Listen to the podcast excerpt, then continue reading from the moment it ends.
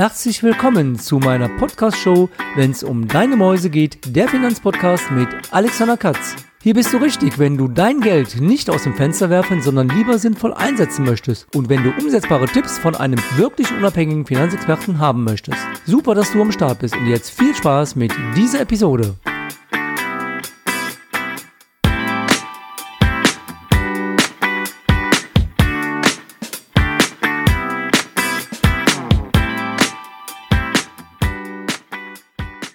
Heute ist für meine Podcast-Show, wenn es um deine Mäuse geht, eine kleine Premiere.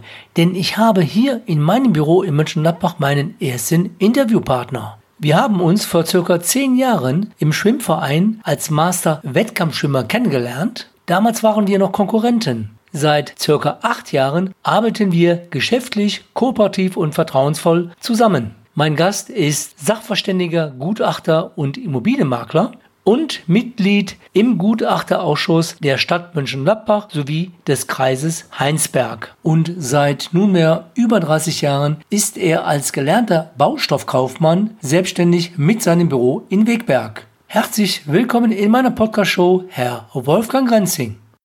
Ja, die erste Frage, Wolfgang. Wo liegen denn deine Schwerpunkte in der beruflichen Tätigkeit? Ja, wie schon vorhin gesagt, bin ich als Immobilienmakler tätig, arbeite auch als Sachverständiger, was mittlerweile aber auch den größten Teil meiner Tätigkeit äh, einnimmt und berate äh, Leute, begleite Leute, die kaufen, Immobilien kaufen oder verkaufen wollen. Das heißt, du sagst eher Käufer oder kommen auch Leute oder Kunden zu dir, die auch die Immobilie verkaufen wollen? Oder sind es eher die Käufer, die ein Gutachten von dir haben wollen? Ja, das sind äh, Käufer und Verkäufer, zu gleichem Maße. Es gibt halt dann auch spezielle Sachen, Leute, die eine Erbschaftssache haben. Da gibt es drei Erben, die sich auseinander dividieren wollen und, und mehrere Immobilien in, in der Erbschaft haben und wollen das entsprechend aufteilen. Da mache ich dann Bewertungen. Ich hätte jetzt so das Gefühl, wenn ich jetzt äh, mich in der Position eines Käufers sehe, dann will ich ja eigentlich erstmal wenig bezahlen. Aber ich habe ja zuletzt auch einen äh, Podcast gemacht zu dem Thema Immobilienblase. Und da habe ich ja auch äh, unterschieden zwischen einem Eigennutzer und einem Anleger und einem Käufer, einem Verkäufer. Wie ist das denn bei der Bewertung? Wenn du einen Käufer hast, der sagt, ich möchte wenig bezahlen und ist erstaunt, dass der Wert höher ist oder umgekehrt, dass der Verkäufer sagt, der Wert ist ja viel zu niedrig. Denn ich könnte mir vorstellen, dass ein Verkäufer ganz anders den Wert sieht, als den du dann ermittelst. Wie ist da so deine Erfahrung? Ja, das ist mal, mal interessant. Grundsätzlich haben die Käufer ja immer so die Vorstellung, dass ihre Immobilie ganz viel wert ist. Die haben Eigenleistungen reingesteckt, die haben mit ihrer Familie lange ge drin gelebt, die haben halt emotional, hängen die an dieser Immobilie und dadurch gewinnt die über die Jahre und Jahrzehnte irgendwie dann oder soll angeblich dann irgendwie an Wert gewinnen. Der Käufer möchte natürlich so wenig wie möglich geben, das ist auch klar. Äh, also für mich ist die Bewertung, ob ich das für einen Käufer oder für einen Verkäufer mache, irrelevant. Ich rechne das Objekt entsprechend durch und berate die Leute halt auch in Richtung, sollte irgendwo Sanierungsbedarf sein oder was auch immer mit der Immobilie geschehen soll. Kommen denn da nicht die Einwände, ich sage jetzt mal, wenn du das Gutachten erstellst, dass sie sagen, Herr Grenzing, ich bin aber von einem ganz anderen Wert ausgegangen, weil du bist ja gleichzeitig auch Immobilienmakler. Optimal wäre, wenn du dann auch den Auftrag von den Leuten bekommst und die sagen, okay, das ist der Wert, der ist realistisch und versuchst mit diesem Wert die Immobilie zu vermarkten. Also ich stelle meine Sachverständigentätigkeit eigentlich grundsätzlich immer in den Vordergrund. So ein Termin läuft dann zum Beispiel so ab, dass ich diese Immobilie bewerte, die man verkaufen will. Und ich sage den Leuten dann halt auch im Vorfeld, bitte keine Preisvorstellung nennen. Ich möchte das unabhängig rechnen und schaue mir die Immobilie an, setze mich ins Büro und bewerte das halt nach den entsprechenden Kriterien. Sollte da später bei dem äh, Beratungsgespräch rauskommen, dass das für die Leute so passt, wie ich das jetzt halt bewertet habe, nehme ich das natürlich auch gerne in Auftrag, aber das ist erstmal grundsätzlich nicht mein Bestreben dabei. Wie ist es denn bei Immobilien oder ich sag mal neuere Immobilien oder alte Immobilien? Ich kann jetzt als Finanzierungsberater nur sagen, dass die Banken das ja völlig unterschiedlich bewerten. Dass sie sagen, wenn du eine alte Immobilie hast, da geht es ja immer darum, wie lange ist eigentlich noch die Restnutzungsdauer? Und vor allem geht es ja darum, wie viel musst du vielleicht noch in die Immobilie reinstecken? Musst du die renovieren oder sanieren? Wie gehst du da vor? Ja, das äh, kann man so pauschal gar nicht beantworten. Also grundsätzlich kann man sagen, bei einer Wohnimmobilie, sprich mal Ein- und Zweifamilienhäuser, haben wir so eine Gesamtnutzungsdauer von 80 Jahren. So, wenn jetzt halt alte Immobilien sind, die, da sind ja auch zwischendurch dann vielleicht schon mal ein paar Modernisierungssachen gemacht worden. Das verjüngt natürlich so eine Immobilie und die Restnutzungsdauer ist nicht die, sag jetzt mal Hausbaujahr 1920 wäre ja schon längst heute abgeschrieben, aber da sind dann neue Fenster reingekommen, vielleicht eine neue Heizung. Dach ist mal erneuert worden. Da muss man natürlich sachverständig dran gehen und äh, entsprechend dann halt die Restnutzungsdauer auch, auch ermitteln. Ja, und dann bin ich ja selbst auch in der letzten Zeit unterwegs und suche eine Immobilie und da habe ich wirklich, muss ich sagen, sehr viele Erfahrungen gemacht, leider sehr viele schlechte Erfahrungen. Ich glaube oder meine persönliche Einschätzung, Wolfgang, ist, dass in unserem regionalen Umfeld, also hier am Niederrhein, wo ja eigentlich nicht die Preise gezahlt werden wie jetzt Düsseldorf, Köln, München oder Hamburg, hier Preise bezahlt werden, die für mich wirklich grenzwertig erscheinen. Das habe ich bei meiner Suche festgestellt und dass dann Immobilien angeboten werden, wo dann der Makler sagt, naja, hier musst du noch ein bisschen reinstecken, dann wird pauschal gesagt mal 10, 20.000. Und wenn ich dann mehr in die Tiefe gehe, dann stelle ich sehr schnell fest, hier musst du mehr ranstecken. 50, 60, 70.000. Die Frage ist ja, wenn ich jetzt als interessierter Käufer dem Makler sage, ich möchte noch einen Sachverstehenden mitbringen, dann wird es doch womöglich so sein, dass der Makler sagt, ach, ich habe genug Interessenten. Wie siehst du das? Ja, das, das, man muss natürlich auch immer irgendwo sehen, der, da wird dann Angst verbreitet von, von entsprechenden Maklern, die dieses, diese Immobilie verkaufen wollen. Grundsätzlich steht ja immer auch eine Bank dahinter, die die Finanzierung machen muss. So, dann muss entsprechendes Eigenkapital da sein, die Bank muss den Wert der Immobilie sehen. Also meine, meine Aufgabe sehe ich insbesondere darin, wenn Sanierungs-, Modernisierungsbedarf ist, man kann zum Beispiel hingehen, die, den Ist-Zustand bewerten, so wie diese Immobilie jetzt angeboten wird, wie die erworben werden soll.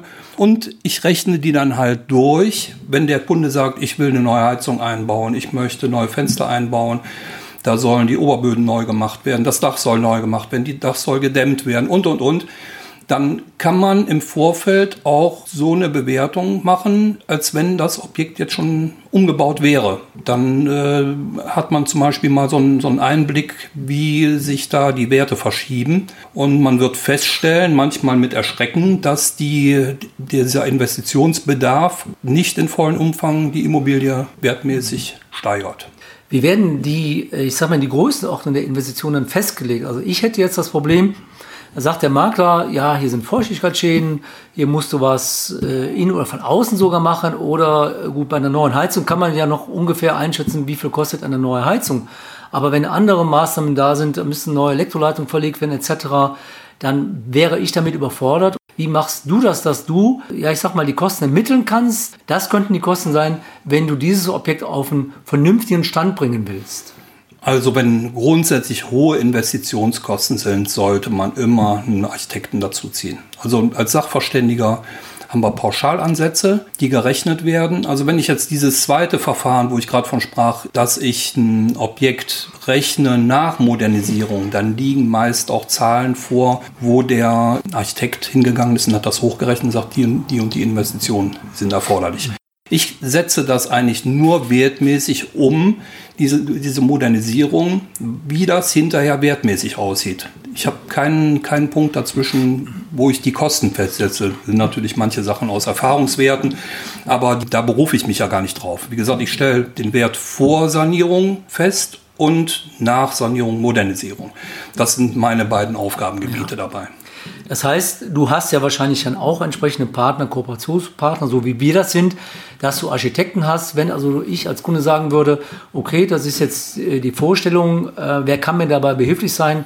Das heißt, dann arbeitest du auch mit dem Architekten zum Beispiel zusammen, der dann das Ganze mit unterstützt. Ja, da gibt es, also ich bin ja dadurch, weil ich im Gutachterausschuss bin oder in diesen beiden Gutachterausschüssen, haben wir natürlich auch Kollegen, die Architekten sind, Bauingenieure, die man damit einbeziehen kann. Es ist halt ein Netzwerk von, von Leuten, äh, da kommen auch mit Sicherheit Handwerker rein, die man dazu ziehen kann, die einen Kostenvoranschlag machen. Da gibt es also schon entsprechende Möglichkeiten. Jetzt nochmal zu dem Thema Gutachterausschuss. Das hatte ich ja anfangs erwähnt, dass du das machst. Wie stelle ich mir das denn vor? Ich weiß, es gibt jedes Jahr einen Grundstücksmarktbericht, es gibt Bodenrichtwertkarte. Wie ermittelt man denn eigentlich die Werte? Geht es da rein, dass ihr statistisch festlegt, es gab so viel Verkäufe, so viel Käufe zu dem Preis und wird dann ein Durchschnittspreis ermittelt? Oder wie werden eigentlich diese Werte ermittelt? Da muss man sagen, der Gutachterausschuss hat ja die Aufgabe, Bodenrichtwerte festzulegen. Dann ist natürlich so die, die vorrangige Aufgabe, es wird eine Kaufpreissammlung geführt. Das heißt, alle Kaufverträge, die zum Beispiel in der Stadt Mönchengladbach getätigt werden, fließen einmal zum Finanzamt, die dann die Grunderwerbsteuer zieht, und einmal halt für die Statistik in den Gutachterausschuss. Und das wird entsprechend in diesen, dieser Stelle dann bearbeitet und statistisch verarbeitet. So, zudem erstellt natürlich der Gutachterausschuss auch Gutachten. Wir kommen da, sagen wir jetzt mit, mit Kollegen so alle, jeden Monat mal irgendwie zusammen. Da sind, wir sind mit 20, 25 Leute je nach Gutachterausschuss und haben dann entsprechende Sitzungen. Der Bodenrichtwert, der wird einmal im Jahr festgelegt. Das, da kommen alle Gutachter dann zusammen und dann wird halt festgelegt, wo geht der Wert dann hin. Aber das ist dann, hat dann auch eine statistische Grundlage. Das heißt, es werden jetzt nicht die Quadratmeterpreise festgelegt, zum Beispiel jetzt für Eigentumswohnungen, Baujahr von bis oder für Einfamilienhäuser. Das macht ihr nicht in dem Gutachterausschuss. Doch, klar, das, das ist ja alles schon sehr umfangreich. Man kann äh, unter boris.nrw kann man halt für, für Nordrhein-Westfalen, Boris heißt Bodenrichtwertsystem, kann man im Internet reinschauen und kann sich auch kostenfrei den Grundstücksmarktbericht ziehen und hat dann halt so eine grobe Übersicht. Da gibt's natürlich dann, ich sag mal jetzt, äh, eine Eigentumswohnung, was, grad an, was du gerade angesprochen hast, gibt's dann halt ein Baujahr, eine entsprechende Baujahrklassen. Da steht dann, ich sag jetzt mal, irgendwo Baujahr 70, ich habe jetzt die Zahlen nicht genau im Kopf, ich sag mal, irgendwo im Stadtgebiet dann irgendwo zwischen 800 und 1200 Euro zum Beispiel. So, das muss natürlich dann auch für jedes Objekt halt sachverständig umgesetzt werden. Also der, der jetzt da reinguckt, ist mit Sicherheit mal interessant, das zu sehen, aber der wird da jetzt nicht so viel mit, mit anfangen können. Wie gesagt, wir haben so die Basisdaten da drin, äh, man hat eine grobe Übersicht und äh, wie gesagt, das, da werden auch Liegenschaftszinssätze und und und werden da, werden da rausgegeben. Wie gesagt, kommt einmal im Jahr nach der Richtwertsitzung dann neu raus. Äh, dieses Bogus NRW ist ja jetzt hier bezogen auf Nordrhein-Westfalen. Ich betreue jetzt Kunden auch bundesweit. Ich glaube, es gibt dieses System nicht für jedes Bundesland. Ne? Es gibt für einige, die machen auch Online-Bewertungen oder äh, stellen es so zur Verfügung. Ich glaube aber nicht alle. Momentan stimmt das, was gar nicht, ich glaube, Rheinland-Pfalz hat das noch. Aber es soll das demnächst in allen Bundesländern geben. Da ist man dann in entsprechender Vorbereitung. Das fände ich ja gut, ne? dass man dann die, die Werte hat, Vergleichswerte. Denn letztlich rechnen die Banken ja auch mit entsprechenden Vergleichswerten bei deren Gutachten. Wobei ich da sagen muss, die Banken machen ja immer teilweise ihr eigenes Ding, wo man manchmal auch nicht weiß, wie kommen die halt auf diesen Wert. Aber das ist natürlich jetzt ein ganz anderes Thema. Nochmal zurückzukommen auf die Wertermittlung bei Immobilien. Gibt es hier oder würdest du äh, den Zuhörern grundlegende Regelungen anhand geben oder Hinweise, Tipps anhand geben, die jeder einhalten sollte, bevor der Interessent kauft und sich im Nachhinein ärgert, überteuert gekauft zu haben? Ja, um, um dann ein bisschen auf Sicherheit zu gehen, man muss jetzt mal irgendwo überlegen, kann, man kann jetzt mal irgendwo Zahlen sagen. Da gibt es ein Haus, das soll 300.000 Euro kosten. Wenn ich jetzt eine, so eine Kurzbewertung mache, so eine Marktwertanalyse, das geht irgendwo bei 400 Euro plus Steuer los, je nachdem wie groß das Objekt ist, was da be bewertet werden muss. Ich sag mal, dann ist man irgendwo vielleicht, sagen wir zwischen 400 und 600 Euro. Das sollte es einem wirklich wert sein, weil entweder kann der Kunde mit meiner Bewertung, die er dann hat, zu dem, wenn er als Käufer hingeht, der kann zu dem Verkäufer gehen und sagen, so, wir haben hier einen ganz anderen Wert, der Wert ist niedriger ermittelt, dann kann er damit den Preis reduzieren. Es kann auch bei rauskommen, dass da keine Einigung ist, dann kann er, kann er Abstand davon nehmen. Oder er bekommt den Preis bestätigt. Also das ist also wirklich ein kleiner Beitrag, der dann wirklich ein gutes Gefühl bei der Geschichte ja. gibt. Wie machst du das? Äh, ich bin jetzt jemand, der verkaufen möchte. Da ich ja noch nicht weiß, zu welchem Preis, beauftrage ich dich als Sachverständigen, als Gutachter. Du erstellst ein Gutachten und dann sage ich, okay, ich möchte dich jetzt auch als Makler beauftragen. Du nimmst ja wahrscheinlich die normale Maklerkortage hier in Westfalen. Wird das verrechnet? Wie gehst du hier vor? Ja, die, das, das ist klar. Wenn ich jetzt, ein, ein, ich mache die Bewertung, wie gesagt, hatte ich vor eingangs schon gesagt, das ist für mich Priorität, den Kunden zu beraten. Wenn er sich dazu entschließt oder wir uns beide dazu entschließen, dass das in den Verkauf gehen kann, das hängt natürlich dann immer mit der Preisvorstellung des Verkäufers zusammen, dann äh, bekommt er auch den, den Betrag dann gut geschrieben auf die später zu zahlende Cottage. Ja, die Frage ist ja, Wolfgang, inwieweit ist diese Ermittlung für den Verkäufer auch wichtig? Ja, ich sehe eine ganz besondere Bedeutung gerade für den Verkäufer. Die meisten Käufer, hat man vorhin schon mal äh, behandelt gehabt, das Thema, die haben eigentlich eine weit höhere Preisvorstellung. Die muss man irgendwo auf den Boden der Tatsachen runterholen äh, mit so einer Bewertung. Und das merke ich dann halt auch immer in den Abschlussgesprächen oder in den Gesprächen, dass da teilweise erhebliche Preisunterschiede sind. Wobei ich den Kunden auch immer sage, wenn die, ich sag, mal jetzt irgendwo so pauschale Zahlen, 300.000 habe ich jetzt ermittelt, der Kunde sagt, unter 350 will ich nicht kaufen, er würde das Objekt wirklich für 350 in, in den Markt geben und wird dann merken, das funktioniert nicht. Geht schrittweise von seinem Preis runter und ist nach einem halben Jahr bei meinen ermittelten 300.000 und wird dann wiederum feststellen, dass er das Objekt nicht verkauft kriegt, weil der Markt das so aufnimmt. Die, die Kunden am Markt bewegen sich ungefähr ein halbes Jahr und beobachten die Märkte und sehen dann, ach guck mal, der geht jetzt noch mal einen Schritt runter und irgendwann ist er bei einem realistischen Preis gelandet und stellt fest, der kriegt den Preis immer noch nicht, weil der Markt rechnet damit, dass der Preis weiter reduziert wird.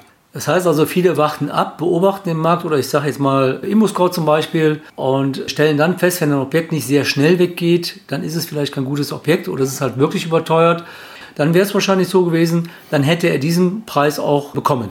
Ja, das habe ich, hab ich schon zuhauf festgestellt. Ich habe auch schon Kunden gehabt, die sich da gar nicht drauf eingelassen haben. Die waren dann jenseits von ich sag mal 100.000 Euro über dem, was ich da ermittelt habe und kamen nach einem Jahr an und sagen so, ja, jetzt haben wir festgestellt, wir kriegen das nicht, jetzt verkaufen Sie jetzt unser Haus für den Preis, den Sie ermittelt haben. Ja. Ich habe den Vertrag oder den Auftrag abgelehnt, weil ich da keine Chance sehe, das Objekt noch zu vermarkten. Da kann man sich dann auch noch mal ein halbes bis ein Jahr begnügen und sagen, und dann fangen wir noch mal neu an. Dann kann das funktionieren, aber eben direkt im Anschluss der Preis, der ist, das Objekt ist kaputt inseriert, kaputt angeboten. Das, das funktioniert in dem Fall da nicht. Dann werden im Internet viele Sachverständige angepriesen, die halt das kostenfrei machen. Da gab es ja zuletzt auch einen Bericht äh, mit versteckter Kamera äh, von Viso, wo dann, ich glaube, dann auch vier äh, Sachverständige beauftragt wurden, ein Objekt zu bewerten, was jenseits von Gut Böse war, wo es auch so war, dass zum Beispiel Schäden, Asbestschäden überhaupt nicht berücksichtigt worden sind. Und da man den Eindruck hatte, dass das Ziel nur war, dass doch der Markterauftrag dann letztlich erteilt wird. Aber was ich erschreckend finde, das erlebe ich ja auch, dass manche Objekte trotzdem verkauft werden. Da denke ich manchmal, wie kann das sein, dass viele Leute einfach bereit sind, Preise zu zahlen, die völlig überteuert sind. Wie gehst du damit um? Da werden ja viele Kunden aus seiner Grenzing, warum nehmen sie äh, hier 400 Euro? Ich bekomme das doch im Internet kostenfrei. Aber ich frage mich, wie bewerten die denn dann wirklich?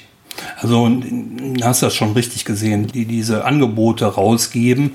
Da gibt es ja mittlerweile etliche Makler, Firmen, Ketten, die deutschlandweit arbeiten. Ich habe letztes Mal noch jemanden gesehen, der hatte einen Firmensitz irgendwo in Berlin und bot das hier am Niederrhein an. Habe dann für Freunde schon mal in München oder, oder in Saarbrücken irgendwo Objekte mal bewertet, wie umfangreich das ist und man hat überhaupt gar keinen richtigen Einblick, was man da, äh, was man da bewertet hat. Ziel ist einfach bei denen, bei diesen sage jetzt mal Maklerketten, dass die den Auftrag bekommen. Ich habe mal so eine Testphase gehabt und habe mal ein Objekt, was ich selber in Auftrag hatte, von so einer Firma mal durchrechnen lassen. Das Objekt wurde dann 100.000 Euro höher bewertet. Nach zwei Tagen bekam ich schon den ersten Anruf von einem Makler aus Bonn. Das Objekt war dann im Kreis Heinsberg und mit dem, dem hatte ich mich dann halt entsprechend geoutet und habe den mal gefragt, wie läuft denn das überhaupt ab? ja, kann ja nicht schlecht hingehen und sagen, Immobilie war damals irgendwo um die 200.000 Euro wert.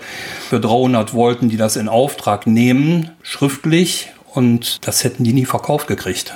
Dann brauchen die halt ein halbes Jahr, dann drücken die den Preis so weit runter, bis es vielleicht mal irgendwann passt.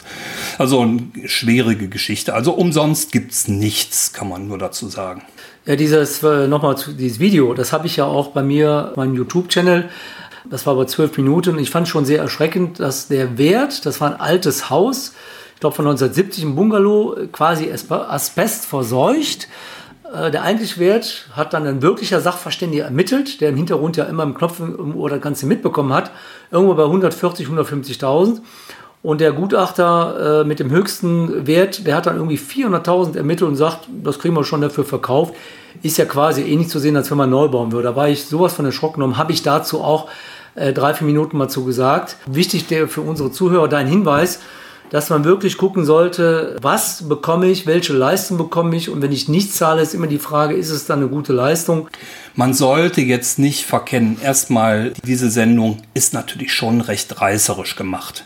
Klar gibt es diese, diese schwarzen Schafe, aber ich sag mal, wenn ich im Region, im lokalen Bereich hier irgendwo unterwegs bin und habe Makler, die langjährig arbeiten, die wissen schon, was die da machen. Ich kann eigentlich nur empfehlen, man lässt das Objekt vernünftig bewerten. Man guckt, was ist, was kommt da wertmäßig raus, hat eine entsprechende Beratung und geht dann an einen Makler, der lokal langjährig arbeitet. Das wäre meine Empfehlung dabei.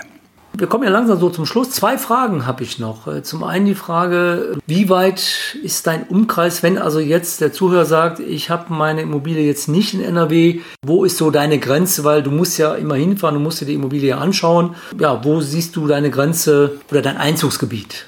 Also ich bin hauptsächlich bin ich im Kreis Heinsberg unterwegs, Stadtgebiet Mönchengladbach.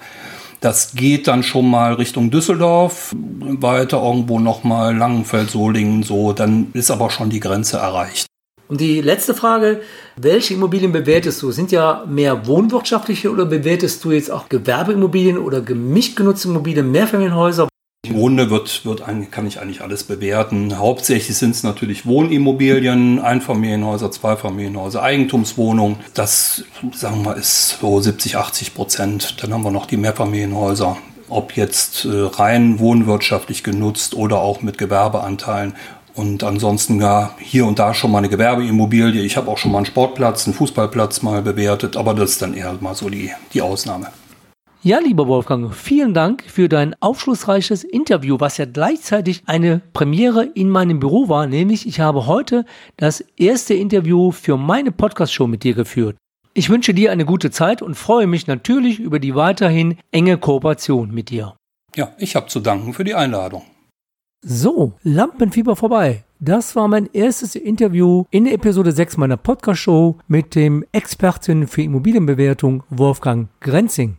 Weitere Informationen zu diesem spannenden Themenbereich findest du in den Show Notes und hier natürlich auch die Kontaktmöglichkeiten zu Herrn Wolfgang Grenzing. Dann haben wir uns noch überlegt, für dich eine kleine Sommeraktion zu starten. Wenn du allgemeine oder konkrete Fragen zu dem Thema Immobilienbewertung hast und das nicht nur für Nordrhein-Westfalen, sondern für andere Bundesländer, dann hast du die Möglichkeit, mit Wolfgang Grenzing zu diesem Themenbereich ein kostenfreies Strategietelefonat zu führen. Wenn du zu ihm Kontakt aufnimmst, dann brauchst du ihm nur mitzuteilen, dass du Hörer dieses Podcasts gewesen bist.